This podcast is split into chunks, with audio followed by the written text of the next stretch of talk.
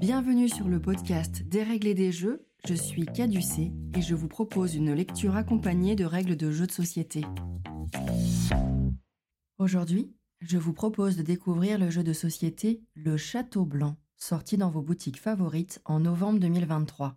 Les auteurs sont Sheila Santos et Israël Sandrero et il est illustré par Johan Gardiette. Il est édité par Yellow sous la forme d'une boîte de 18 par 23 cm. Le Château Blanc est annoncé pour 1 à 4 joueurs, d'une durée de 80 minutes et recommandé à partir de 12 ans. Il est commercialisé au prix d'environ 30 euros. Les mécaniques du jeu. Le Château Blanc est un jeu de plateau compétitif qui se joue en trois manches de trois tours chacune. À chaque tour, vous serez amené à sélectionner et placer un unique dé, ce placement pouvant déclencher des actions vous permettant de récolter des ressources, de placer des ouvriers depuis votre plateau personnel vers le plateau principal, chacun de ces ouvriers déployés vous amenant à réaliser d'autres actions, toujours dans la limite de vos ressources disponibles, puisque comme souvent, rien ne sera gratuit. Des points de victoire seront gagnés en cours de partie, auxquels se rajouteront ceux issus d'un décompte final, amenant le joueur ayant cumulé le plus de points vers la victoire. La thématique. La règle nous raconte. Japon, 1761, province de Harima. Le daimyo Sakai Tadatsumi, l'un des conseillers les plus importants du shogunat d'Edo, gouverne la région depuis le château de Himeji. Les différents clans locaux ont donc tout intérêt à s'attirer les faveurs du clan Sakai. Pour accroître leur influence, ils doivent placer des membres de leur famille à tous les niveaux de la vie du Château Blanc, des rôles politiques aux positions militaires, jusqu'aux plus humbles ouvriers paysagistes qui agencent les jardins du palais dans les moindres détails. Dans le Château Blanc, les joueurs endossent le rôle de chefs de clan mineurs qui se disputent leur position et l'avenir de leur clan à la cour du Héron Blanc. La gestion astucieuse et opportune des ressources et le placement des membres de la famille au sein du château de Himeji seront la clé de votre victoire. Le Château Blanc vous propose un petit voyage vers l'un des châteaux japonais les plus célèbres, inscrits au patrimoine mondial de l'UNESCO. Il est également appelé Château du Héron Blanc à cause de sa couleur dominante, mise en opposition avec d'autres châteaux japonais célèbres qui sont, eux, de couleur dominante noire. Il est à l'heure actuelle très bien conservé, moyennant quelques rénovations et ayant survécu au bombardement de la Deuxième Guerre mondiale en ne subissant que des impacts mineurs. Il peut se visiter, sert parfois de lieu de tournage, et un set Lego Architecture lui a même récemment été dédié. Le matériel. Dans la boîte de Le Château Blanc, vous trouverez un grand plateau principal qui représente le château de Himeji. Ouvrez-le et prenez le temps de le regarder pour identifier les différentes zones qui le composent. Dans la partie supérieure, numérotée de 1 à 40, vous trouvez la piste de score. En dessous de la piste de score et sur la gauche du plateau, une zone de 4 cases qui permettra de symboliser l'ordre du tour. À la droite de l'ordre du tour et sur une bonne partie de la longueur supérieure du plateau, la piste du passage du temps. Vous y voyez des changements de saison et des zones circulaires qui recevront vos marqueurs d'influence. Sur la même hauteur, mais tout à droite du plateau, la zone qui permettra de compter les manches. Il y en aura donc seulement trois. Tout le reste du plateau représente le domaine du château et ses alentours. Vous pouvez distinguer plusieurs zones qui seront vos zones d'action. Complètement à gauche, la zone des jardins, qui accueillera les ponts, des cartes jardins, les dés qui seront disponibles. À droite du plateau et sous le compte-manche, une zone comportant trois terrains d'entraînement. Tout en bas du plateau, on peut distinguer une bande de trois zones. La première, à gauche, est la zone de puits. Au milieu, les grandes portes du château qui vous permettront d'accéder au bâtiment château et à ses trois niveaux. Et complètement en bas à droite, la zone des collines. Si tout ça vous semble encore obscur, c'est normal. Vous vous approprierez votre zone de jeu avec la découverte du reste du matériel, dont une grande partie sera placée sur ce plateau lors de la mise en place. Le principal pour l'instant et que vous ayez bien pris le temps de différencier chacune de ces zones visuellement. Passons à la suite du matériel. 15 dés de 6 faces, présentant des faces numérotées de 1 à 6.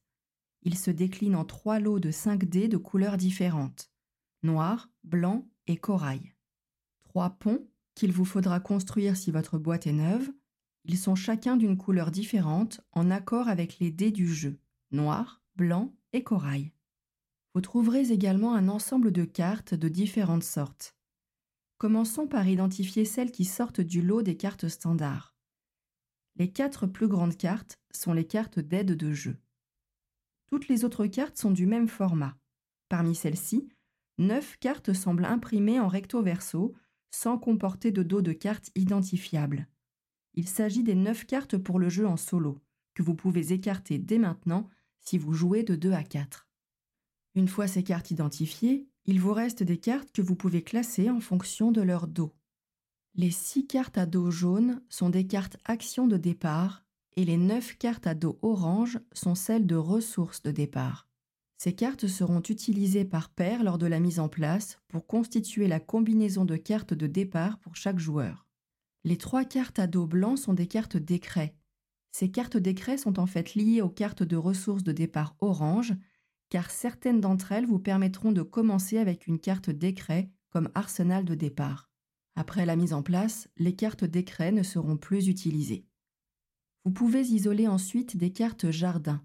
Il y en a 10 au total, 5 avec un dos représentant un jardin minéral et 5 avec un jardin plutôt végétal. Ces cartes serviront à la mise en place de la zone jardin du plateau et 3 des 5 cartes de chaque sorte seront utilisées.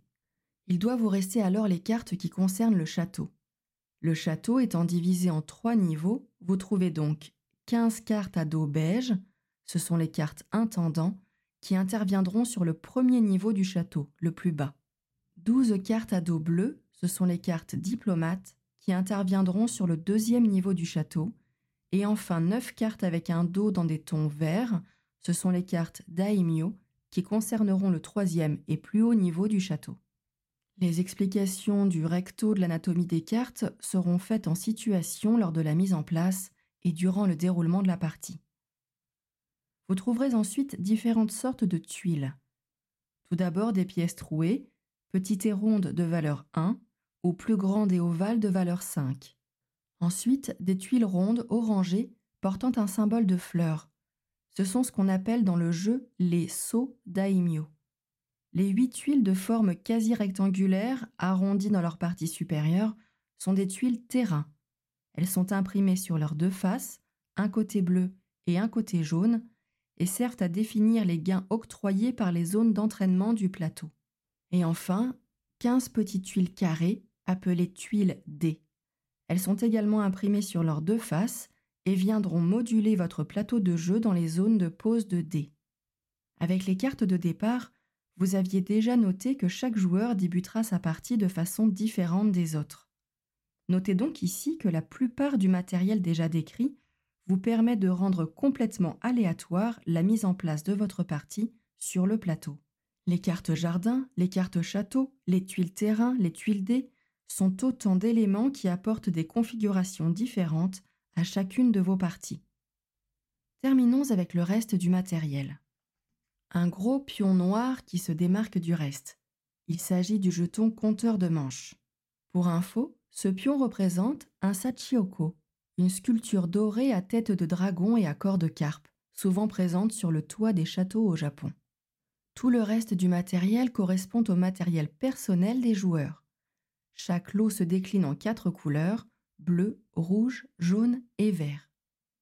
Chaque joueur aura en sa possession un plateau personnel. Ils sont tous identiques, en dehors du code couleur de votre clan qui se trouve sur les bannières en haut à droite. Un lot de trois petits cubes ressources, jaune, gris et blanc, qui vous permettront de marquer les ressources que vous possédez sur les pistes correspondantes de votre plateau joueur. Nourriture, fer et nacre. Un pion marqueur de score en forme de petit éventail et le jeton plus 40-80 qui va avec dans le cas où vous atteindriez le bout de la piste de score. Un pion rond avec quatre petites piques et marqué du symbole de votre clan qui est le marqueur d'influence qui évoluera sur la piste de passage du temps, un gros pion en forme de héron qui sera utilisé pour signifier l'ordre du tour de jeu, et il reste alors 15 pions qui sont les membres de votre clan, 5 courtisans, 5 jardiniers qui tiennent de petits râteaux et 5 guerriers qui tiennent une lame. Maintenant que vous avez pu identifier et peut-être ranger de façon adaptée l'ensemble du matériel à votre disposition, voyons comment procéder à la mise en place.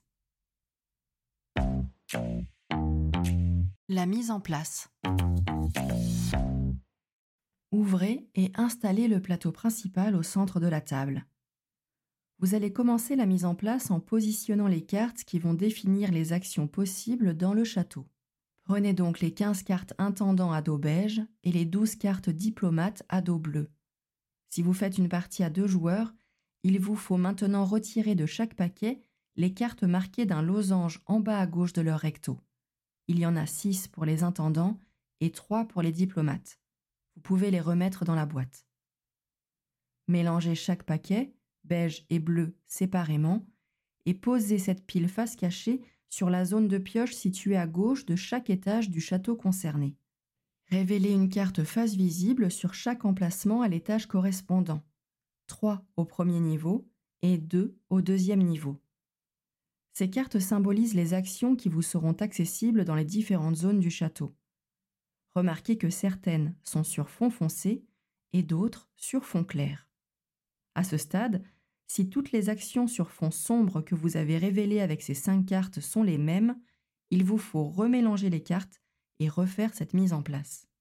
Prenez ensuite le paquet de 9 cartes à dos vert, le paquet Daimyo, piochez-en une au hasard et placez-la face visible sur l'emplacement unique du troisième étage du château.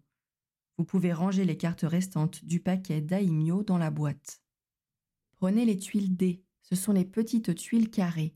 Elles ont toute une face qui représente un cube de couleur blanc, noir ou corail qui symbolise des dés.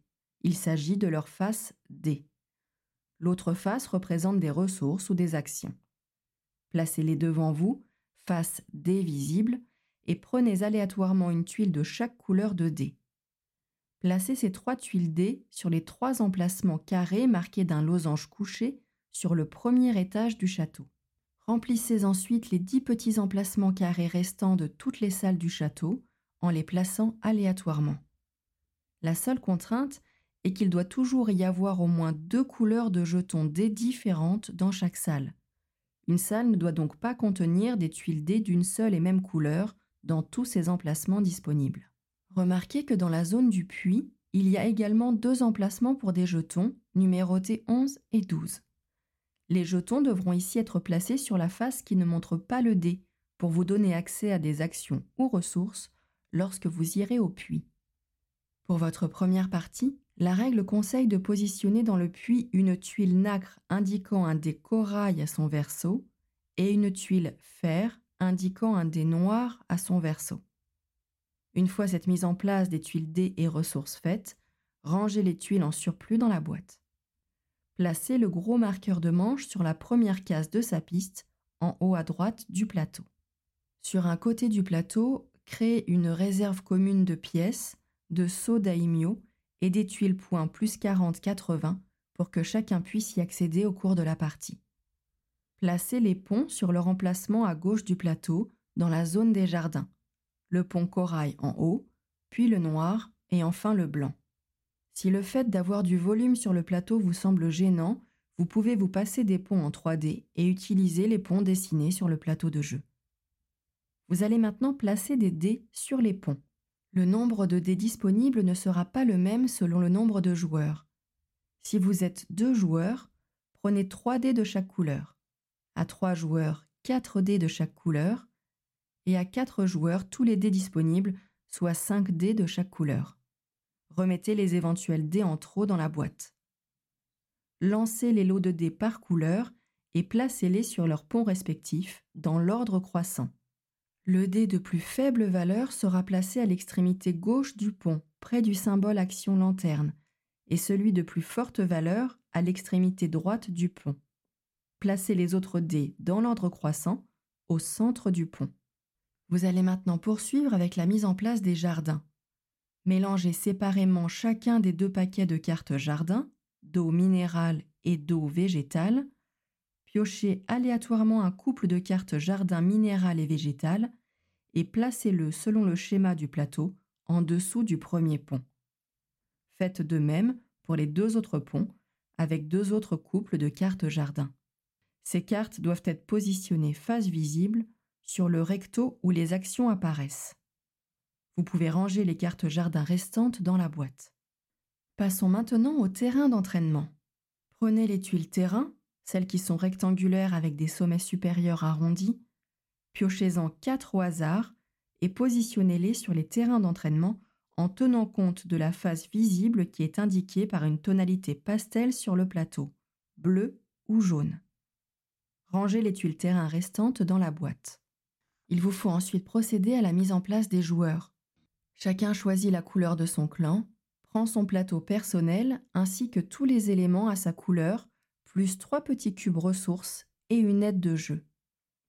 Placez le plateau personnel devant vous.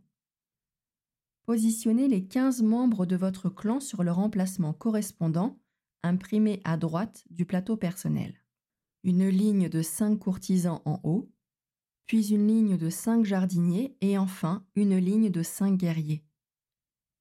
Placez chaque cube ressource dans la piste qui lui correspond en position 0, jaune pour la nourriture, gris pour le fer et blanc pour la nacre. Chacun positionne son marqueur score éventail à gauche de la case 1 de la piste de score du plateau principal, en position 0, en dehors du plateau. Récoltez l'ensemble des marqueurs d'influence des joueurs, les petits marqueurs ronds avec des pics, et mélangez-les, puis placez-les de façon aléatoire en une seule pile sur le héron dessiné sur le plateau, à l'extrémité gauche de la piste du passage du temps. Cet ordre va définir l'ordre du premier tour. La couleur du haut de la pile sera la première à jouer et celle du bas de la pile la dernière. Chacun place son pion héron en accord avec cet ordre de tour sur la zone d'ordre du tour à gauche des marqueurs d'influence. Il vous reste à préparer les couples de cartes de départ. Prenez les paquets de départ à dos orange et jaune. Mélangez chaque paquet séparément, puis piochez et révélez un nombre de cartes orange égal au nombre de joueurs plus une. Placez ces cartes en une ligne, visible de l'ensemble des joueurs. Faites de même avec les cartes jaunes les positionnant en dessous des cartes oranges, toujours en nombre de cartes égal au nombre de joueurs plus une. Vous venez ainsi de former 3, 4 ou 5 couples de cartes de départ. Les cartes d'une même colonne forment une paire indissociable. Dans l'ordre inverse du tour, en commençant donc par le dernier joueur et en terminant par le premier joueur, chacun doit choisir un couple de cartes de départ. La carte action jaune, que vous allez dès maintenant positionner à droite de votre plateau personnel, face visible, représente l'action à laquelle vous aurez accès si vous choisissez de placer un dé sur votre plateau personnel lors de votre tour de jeu. La carte orange représente un ensemble de ressources de départ. Vous avez le droit de toutes les prendre, soit en faisant monter votre marqueur ressources sur votre plateau personnel, soit en vous servant dans la réserve générale en pièces ou en seau daimyo. Si une icône comporte les trois ressources nourriture, fer et nacre associées à un chiffre, vous pouvez choisir le nombre de ressources octroyées parmi ces trois ressources de base, panachées comme vous le souhaitez. Sur certaines cartes ressources de départ figure un dessin de carte décret spécifique, l'une des trois cartes à dos blanc, que vous gagnez également. Attention, la petite banderole orange foncé qui se trouve en haut à gauche du recto des cartes ressources n'est pas une ressource de départ. Cette banderole représente la ressource ou l'action à laquelle vous aurez accès lorsque vous déclencherez votre action lanterne au cours de la partie. Une fois vos ressources de départ toutes récupérées, retournez la carte ressource sur son verso et placez-la dans l'encoche inférieure de votre plateau personnel, de façon à ce que la banderole orange de la lanterne se poursuive avec cette carte. Si vous aviez bénéficié d'un gain de carte d'écret blanche de départ, placez-la également dans cette zone de lanterne en la décalant légèrement afin que la banderole orange s'allonge au fur et à mesure en laissant visibles les éléments dont vous bénéficierez plus tard. Vous pouvez ranger toutes les cartes de départ restantes ou qui n'ont pas été sélectionnées, orange, jaune et blanche, dans la boîte. Vous voilà prêt à commencer la partie. Le déroulement de la partie. Une partie de Château Blanc se divise en trois manches, au cours desquelles chaque joueur joue trois tours. Vous ne jouerez donc que neuf tours chacun lors de votre partie. Les joueurs effectuent leur tour, l'un après l'autre, dans l'ordre indiqué par la piste ordre du tour, le joueur au sommet de cette piste étant le premier joueur. Lors de chacun de vos tours, vous devrez sélectionner un dé depuis l'un des ponts du plateau principal. Lorsque tous les joueurs ont joué trois tours, et donc trois dés, et qu'il n'en reste plus que trois sur les ponts du plateau, la manche se termine. Les joueurs commencent la manche suivante, ou passent à la fin de la partie s'il s'agissait de la troisième et dernière manche. Le vainqueur sera le joueur avec le plus de points de victoire à la fin de la partie. Dans le château blanc, les points de victoire sont symbolisés par des éventails. Ils peuvent être rouges, c'est alors des points de victoire que vous marquez immédiatement, ou dorés s'il s'agit de points de victoire marqués en fin de partie. Pour poursuivre dans les remarques générales, gardez en tête que lorsqu'un chiffre noir est associé à une icône, cela signifie que vous gagnez la quantité donnée de cette ressource. Lorsqu'un chiffre rouge est associé à une icône, souvent une pièce ou un seau daimyo, cela indique le montant que vous devez payer pour pouvoir gagner ou effectuer ce qui se situe après la flèche. Les trois ressources de base, nourriture, et nacre, sont chacune associées à une piste sur votre plateau personnel avec des valeurs de 0 à 7. Lorsque vous gagnez ou dépensez une ressource, il vous faut immédiatement adapter le marqueur de la ressource sur votre plateau. Toute ressource au-delà de 7 est perdue, et vous ne pourrez jamais dépenser plus de ressources que celles que vous possédez.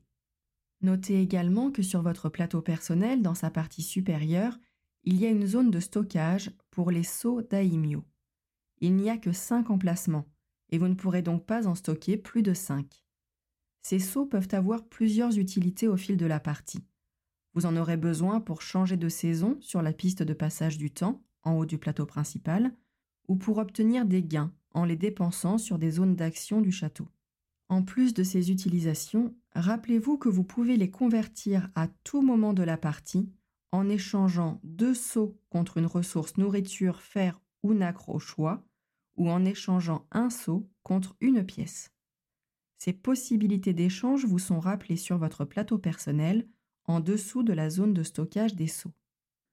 Je vais commencer par vous décrire un tour de jeu de façon globale pour que vous puissiez comprendre comment prendre et utiliser vos dés, puis entrer dans le détail de chacune des actions possibles dans le jeu. À votre tour, vous devez choisir un dé qui se trouve sur l'un des ponts du plateau principal et le placer dans une des zones à votre disposition marquée d'une icône de dé. Une fois posé, vous pourrez résoudre l'effet de cet emplacement. Comment choisir un dé depuis un pont? Vous ne pouvez prendre que l'un des dés qui se trouve à l'extrémité gauche ou droite de l'un des ponts. Ceux qui se trouvent au centre ne sont pas accessibles. S'il reste des dés sur la partie centrale du pont lorsque vous en choisissez un, vous devez déplacer le dé de la zone centrale le plus proche de l'emplacement nouvellement libre sur celui-ci le rendant alors disponible pour le joueur suivant, et ce, sans changer sa valeur. Lors de cette phase de choix de dés, si vous décidez de prendre le dé qui se trouve à l'extrémité gauche d'un pont, vous avez gagné la récompense lanterne de votre plateau personnel. Attention, cela ne veut pas dire que le dernier dé de chaque pont vous octroiera votre récompense lanterne. Cela ne concerne bien que le dé qui est placé sur l'extrémité gauche. Le dernier dé pouvant être à l'extrémité droite du pont et ne pas être concerné par l'action lanterne bonus. Pour ne pas que vous oubliez ce gain, une icône Action lanterne se trouve à gauche de chaque pont. À chaque fois que vous aurez à utiliser cette action lanterne, par ce biais ou un autre, vous recevez les avantages de toutes les icônes visibles dans la zone lanterne de votre plateau personnel dans l'ordre de votre choix. Une fois le dé choisi, et l'éventuelle récompense lanterne récoltée, vous allez devoir placer ce dé sur l'un des emplacements du plateau principal ou de votre plateau personnel qui indique une grosse icône de dé. Vous pouvez trouver ces icônes dans cinq zones du château sur fond grisé, dans la zone de puits, ainsi que deux icônes dans la zone de colline, toujours sur fond grisé. Vous disposez également de trois zones disponibles sur votre plateau personnel, une zone par couleur de dé. Quand vous allez placer un dé sur l'une de ces zones, le dé que vous placez recouvre toujours une autre valeur, soit celle imprimée sur le plateau, soit celle d'un autre dé déjà présent sur cet emplacement, par-dessus lequel vous allez empiler votre dé. Si la valeur du dé que vous posez est supérieure à celle recouverte, vous gagnez la différence en pièces depuis la réserve. Si la valeur du dé que vous posez est inférieure à celle recouverte, vous devez payer la différence en pièces pour pouvoir le poser. Si la valeur est identique, vous ne gagnez ni ne dépensez rien. Concernant l'empilement des dés, il ne peut être effectué que lors des parties à 3 ou 4 joueurs. Il ne peut y avoir que 2 dés empilés au maximum sur un même emplacement, et ce, uniquement sur les cases du plateau principal. Dans une partie à deux joueurs, il est interdit d'empiler les dés. Une fois votre dé placé, vous pouvez réaliser l'action proposée par l'emplacement choisi. Si vous décidez de poser votre dé dans l'une des cinq zones du château, vous avez potentiellement accès à trois actions différentes au premier étage et deux actions différentes au deuxième étage. Ces actions sont schématisées sur les cartes château que vous avez placées à chaque étage. Toutefois, en posant un dé sur un emplacement du château, vous n'aurez en réalité accès qu'à la ou les actions qui correspondent à la couleur du dé que vous posez.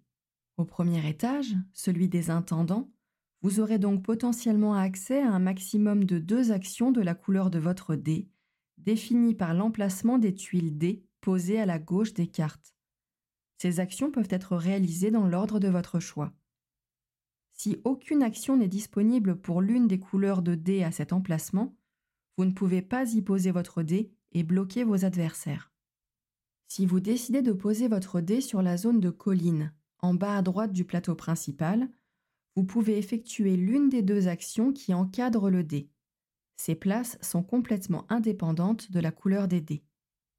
Si vous décidez de poser votre dé dans la zone de puits, en dessous et à gauche du château, la valeur de cet emplacement est toujours de 1 et le nombre de dés posés ici n'est pas limité. Ils ne seront donc jamais empilés. C'est une sorte de zone joker qui vous permet de récupérer les ressources indiquées par les tuiles carrées plus un saut daimyo. Si vous placez un dé de valeur supérieure à 1, vous recevez également la différence en pièces, en plus des récompenses indiquées sur le plateau. Enfin, si vous décidez de poser un dé sur votre plateau personnel, ce que vous obtiendrez dépendra de la couleur du dé choisi.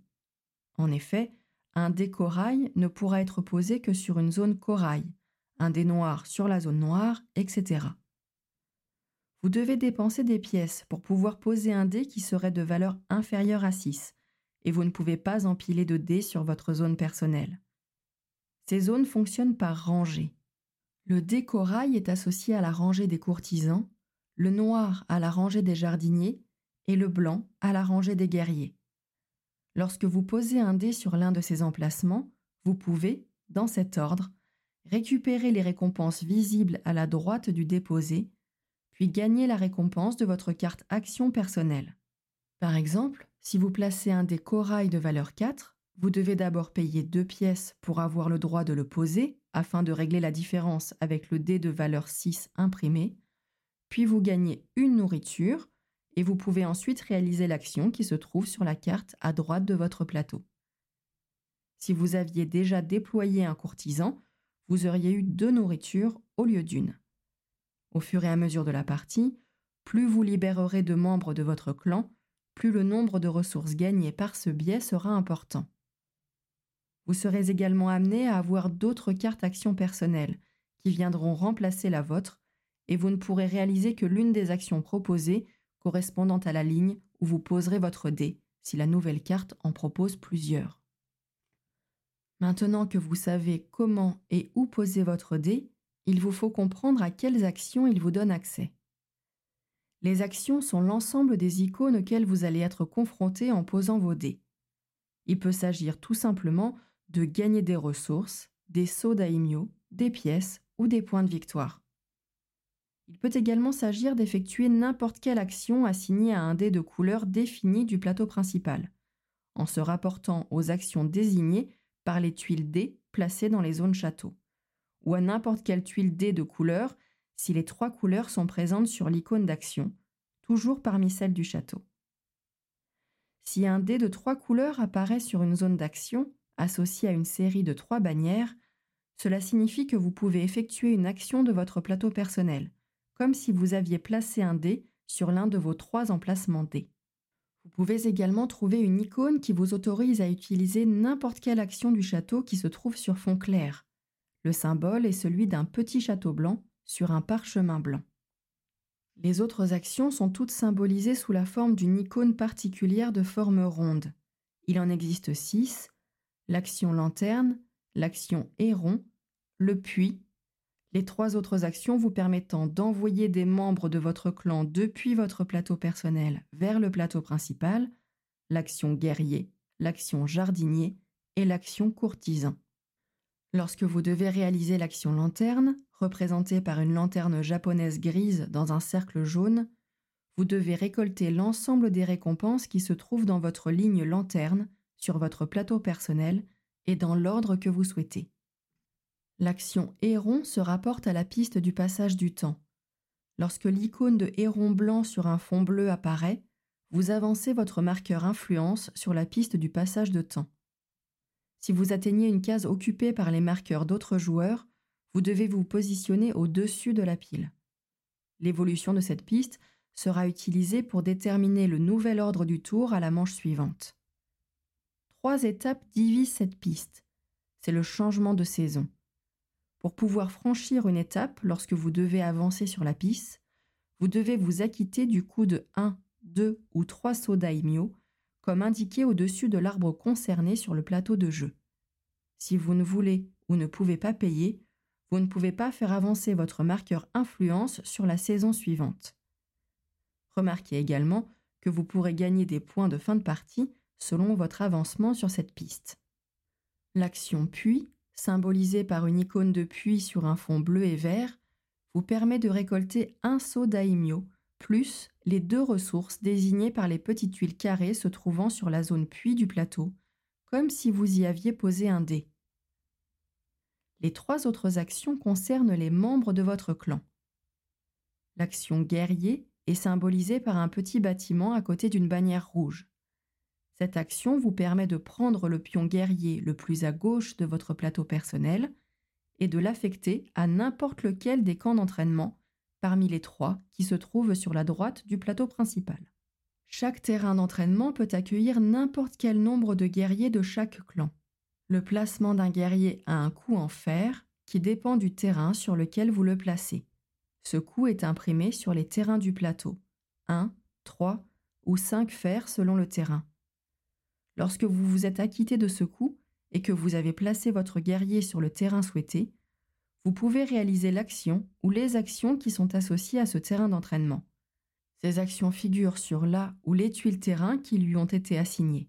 S'il y en a plusieurs, vous pouvez les réaliser dans l'ordre de votre choix.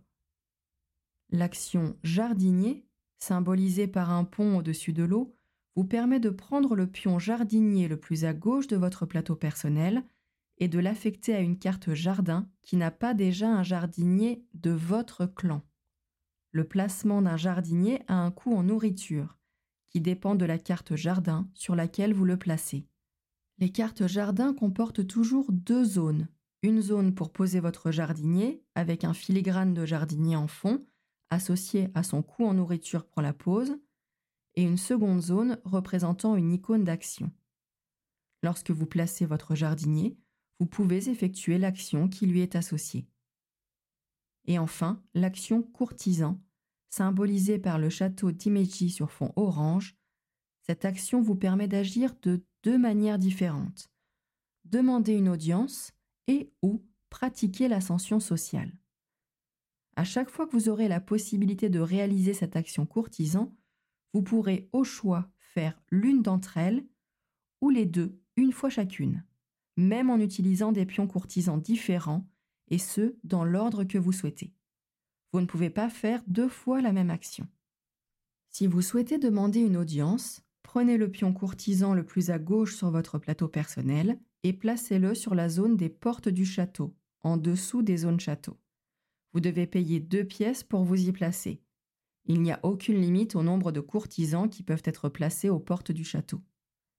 Si vous souhaitez pratiquer l'ascension sociale, prenez l'un de vos courtisans qui se trouve aux portes du château ou dans le château et payez deux ou cinq nacres pour monter respectivement de un ou deux étages dans le château. Les courtisans aux portes peuvent accéder à n'importe quelle salle du premier étage, ceux du premier étage à n'importe quelle salle du deuxième, ils peuvent accéder à l'emplacement du daimyo au troisième étage depuis n'importe quelle salle du deuxième. Ce déplacement ne peut toutefois pas être réparti entre plusieurs courtisans et doit être effectué en une seule fois, un seul ou deux étages d'un seul coup. Il n'y a pas de limite au nombre de courtisans pouvant se trouver dans les salles.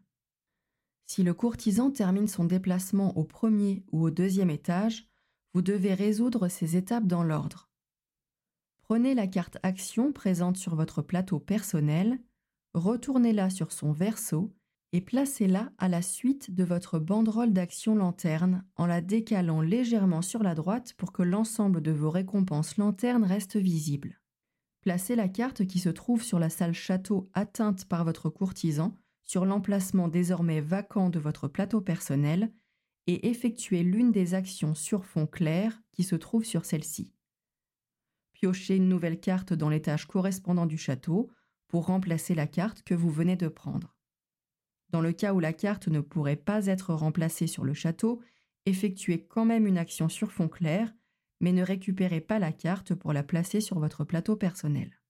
Si le courtisan termine son déplacement au troisième et dernier étage du château, dans les appartements du daimyo, vous devez résoudre les étapes suivantes dans l'ordre. Gagnez votre récompense lanterne, placez le courtisan sur n'importe quel emplacement disponible de la carte daimyo s'il en reste et gagnez l'avantage indiqué. S'il n'y a plus d'emplacement disponible sur la carte daimyo, vous gagnez quand même votre récompense lanterne puis placez le courtisan dans la salle sans rien gagner de plus. Vous savez maintenant presque tout ce qu'il y a à savoir pour réaliser votre tour de jeu. Lorsqu'il ne reste plus que 3 dés au total sur l'ensemble des ponts, cela signifie que chaque joueur a réalisé les trois tours de sa manche. La fin de manche est alors déclenchée. Procédez alors à l'évaluation du nouvel ordre du tour. Ajustez les marqueurs errons de chaque joueur en fonction de la position de leurs marqueurs influence respectifs sur la piste de passage du temps. Le joueur le plus avancé sur cette piste devient le premier joueur, le joueur suivant le deuxième joueur, et ainsi de suite. En cas d'égalité, le joueur dont le marqueur est le plus haut sur une piste jouera avant les joueurs situés en dessous. Ensuite, à la fin de la manche 1 et 2, il vous faut activer les jardins qui contiennent encore des dés. Il reste en effet des dés sur certains ponts. Activez alors tous les jardiniers associés à un pont qui contient encore au moins un dé. Les actions sur les cartes jardin associées au pont activé sont résolues en suivant le nouvel ordre du tour.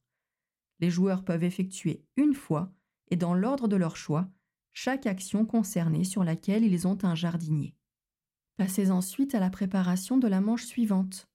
Récupérez tous les dés de chaque couleur, lancez-les, puis placez-les à nouveau sur les ponts dans l'ordre croissant de leur valeur, de gauche à droite, comme lors de la mise en place. Avancez le marqueur manche de une case. Commencez une nouvelle manche, identique à la première, en débutant par le nouveau premier joueur et en suivant le nouvel ordre du tour. À la fin de la troisième manche, après avoir établi le nouvel ordre du tour, passez à la fin de partie pour décompter les points de victoire. La fin de partie. À l'issue de votre troisième manche, et juste après avoir établi le nouvel ordre du tour, vous allez pouvoir collecter des points de victoire supplémentaires, ceux rapportés par les éventails dorés qui viennent s'ajouter à ceux déjà gagnés au cours de la partie par les éventails rouges. Commencez par décompter les ressources restantes. Pour chaque lot de 5 pièces et ou saut daimyo, vous gagnez un point. Pour chaque ressource, nourriture, fer et nacre, dont il vous reste entre 3 et 6 unités, gagnez un point. S'il vous reste 7 unités d'une ressource, gagnez 2 points. Passez au décompte de la ligne de passage du temps. Si votre marqueur influence a atteint la portion de deuxième saison, gagnez 3 points. Gagnez 6 points pour la troisième saison, ou autant de points indiqués sous votre position si vous avez atteint la dernière saison, de 10 à 15 points. Terminez par le décompte des membres de votre clan. Dans le château, chaque courtisan va vous rapporter des points en fonction du niveau où il se trouve. Un point aux portes du château, trois points au premier étage, six points au deuxième étage et dix points au troisième étage. Sur les terrains d'entraînement, multipliez la valeur totale de vos guerriers sur les terrains par le nombre de courtisans que vous avez à l'intérieur du château, pas aux portes. Chaque guerrier a la valeur indiquée sur le terrain qu'il occupe, imprimée en bas à droite. Un point par guerrier sur les terrains de valeur 1 et 3 fers, et deux points par guerrier sur les terrains de valeur 5 fers. Et enfin, dans les jardins, chaque jardinier rapporte le nombre de points indiqués sur la partie inférieure de la carte qu'il occupe. À l'issue de ce décompte, le joueur ayant cumulé le plus de points remporte la partie. En cas d'égalité, le joueur concerné par cette égalité qui se trouve le plus haut situé dans le nouvel ordre du tour est déclaré vainqueur. Les variantes. La règle propose une variante solo qui modifie la mise en place et le déroulement de la partie avec un joueur fictif automatisé. Procédez à la mise en place normale pour une partie à deux joueurs jusqu'au moment où vous êtes censé révéler les couples de cartes de départ. Mélangez chaque paquet de départ jaune et orange séparément et piochez aléatoirement une carte dans chaque paquet. Ce sont vos cartes de départ. Attribuez une couleur à votre adversaire et prenez tous les pions correspondant à sa couleur. Placez ces marqueurs héron, influence et éventail sur les cases correspondantes en fonction du niveau de difficulté que vous souhaitez pour votre partie. Pour une partie solo facile, 0 points, Héron en deuxième position et position 0 sur la piste du passage du temps. Pour une partie moyennement difficile, 3 points, Héron en première position et position 1 sur la piste du passage du temps. Et pour une partie difficile, 8 points, Héron en première position et position 3 sur la piste du passage du temps. Votre adversaire fictif n'a pas besoin de plateau personnel. Réservez-lui simplement une place sur la table pour placer ses pièces, les membres de son clan, ainsi qu'une zone pour jouer les cartes de son paquet de cartes personnelles. Prenez donc le paquet de 9 cartes solo, celles qui sont recto-verso, et mélangez-le. Placez-le sur la table, face pont visible. Lors de votre partie solo, rappelez-vous des éléments suivants. Votre adversaire ne paye jamais rien. Il n'active jamais d'action en plaçant un dé ou un membre de son clan. Il ne gagne aucune ressource excepté des pièces. Il a le droit de placer des dés d'une couleur qui ne correspond pas à celle des salles.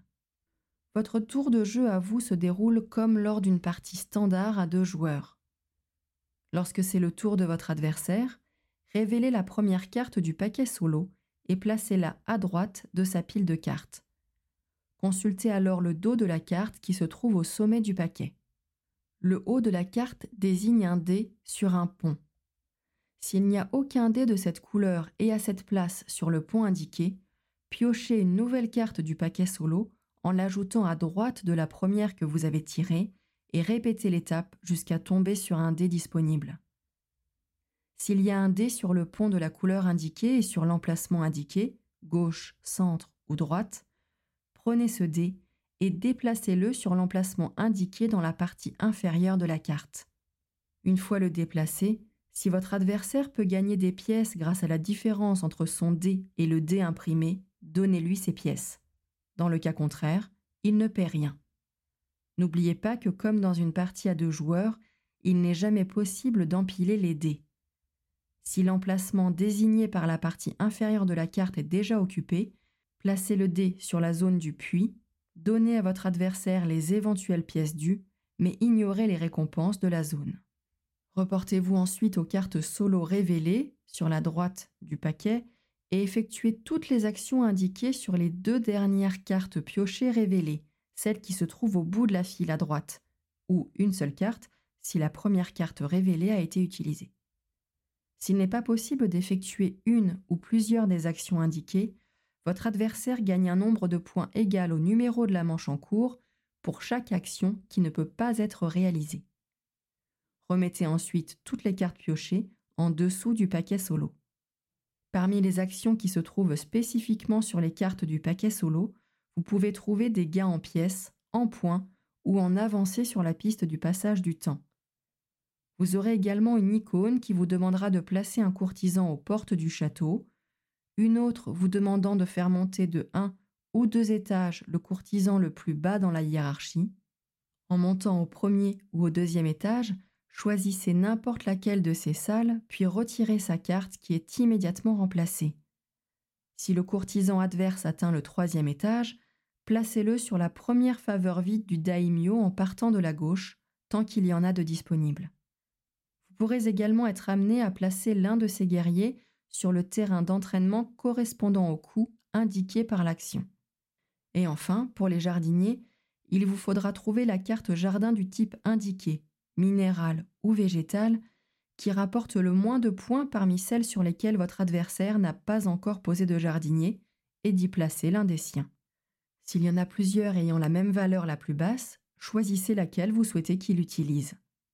Si la carte lui permet à la fois de se placer sur un jardin minéral et sur un jardin végétal, choisissez les jardins ayant la valeur la plus basse. À la fin de chaque manche, juste après l'étape de nouvel ordre du tour, votre adversaire remet ses pièces dans la réserve commune et reçoit des points en échange. S'il est premier dans l'ordre du tour, pour chaque lot de trois pièces rendues, il gagne autant de points que le numéro de la manche qui vient de se terminer. S'il est deuxième dans l'ordre du tour, pour chaque lot de 5 pièces rendues, il gagne autant de points que le numéro de la manche qui vient de se terminer. Dans les deux cas, s'il lui reste des pièces au-delà des lots qu'il a rendus, il les garde pour la manche suivante. Lors de l'étape jardin de fin de manche, pour chaque jardinier qu'il a pu activer, votre adversaire gagne autant de points que le numéro de la manche qui vient de se terminer. Remélangez le paquet solo et débutez une nouvelle manche. Lors du décompte final, votre adversaire ne gagne pas de points pour ses ressources ou ses pièces restantes, mais il gagne des points comme un joueur normal pour les deux autres catégories, piste de passage du temps et membre du clan. Mon avis sur le jeu. Vous avez déjà dû l'entendre, un gros jeu dans une petite boîte. Neuf petits tours et puis c'est tout. Cascade d'action en un temps record. Alors oui, le Château Blanc vous propose du matériel à foison, un nombre de tours de jeu très restreint et la possibilité de maximiser chacun de vos tours de jeu si vous réussissez à programmer votre tour de façon adaptée. Ça pourra rebuter certains joueurs sujets à l'analysis paralysis et rendre les tours de jeu très longs pour les copains qui attendent leur tour. Le Château Blanc est exigeant et demandera d'y revenir pour vous perfectionner et fluidifier votre jeu. La prise en main n'est pas des plus aisées et demande un temps d'observation du matériel, des icônes, des zones du plateau, étape par laquelle vous devrez passer si vous ne voulez pas vous sentir largué. À noter la grosse variabilité du plateau de départ, grâce aux cartes jardin, aux cartes château, aux tuiles terrain, aux tuiles dés, sans oublier vos ressources de départ, le tout étant à mise en place aléatoire et en suradéquation lors de chacune de vos parties. Si vous le découvrez, tentez plutôt une configuration deux joueurs pour toutes les raisons évoquées. On a ici affaire à un gameplay extrêmement propre, satisfaisant et condensé, légèrement teinté d'opportunisme et pouvant être punitif si vous ne restez pas attentif à l'ensemble des options qui s'offrent à vous. À l'heure où je prépare ce podcast, le Château Blanc fait partie des trois jeux nommés pour le label de l'Asdor 2024 dans la catégorie dite expert. Maintenant que les règles du jeu n'ont plus de secret pour vous, prenez le temps de jouer et de vous amuser. Merci d'avoir écouté cet épisode et à bientôt pour un prochain Des règles et des jeux.